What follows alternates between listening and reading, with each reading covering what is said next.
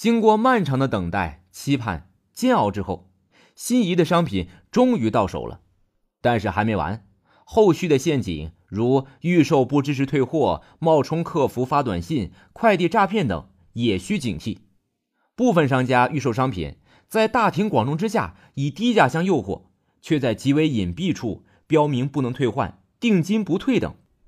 我们建议，在网上选购预售商品时，最好点开细则仔细阅读，或提前咨询店家是否能退换商品，千万别只图一时便宜。上了商家的套。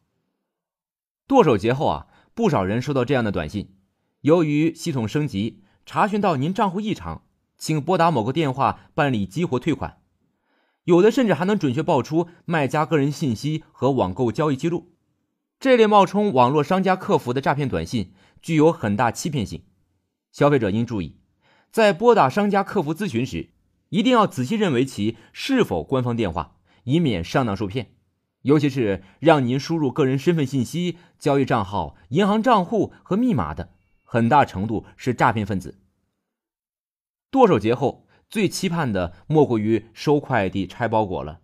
一些不法分子假冒快递公司，或谎称包裹遗失，要求加微信给赔偿；或以重要物品为名，要求货到付款；或以赔偿承诺为由，索要个人信息和银行卡账号信息，让人防不胜防。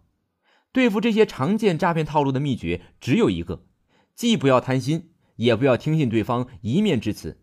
要谨记，天上不会掉馅饼。凡是要求扫二维码、发送验证码、不允许验货就要求付款的，一律拒绝。最后，剁手买买买，存款刷刷刷，秒杀卡卡卡、快递等等等，风里雨里，双十一总在那里不离不弃。祝大家！剁手愉快！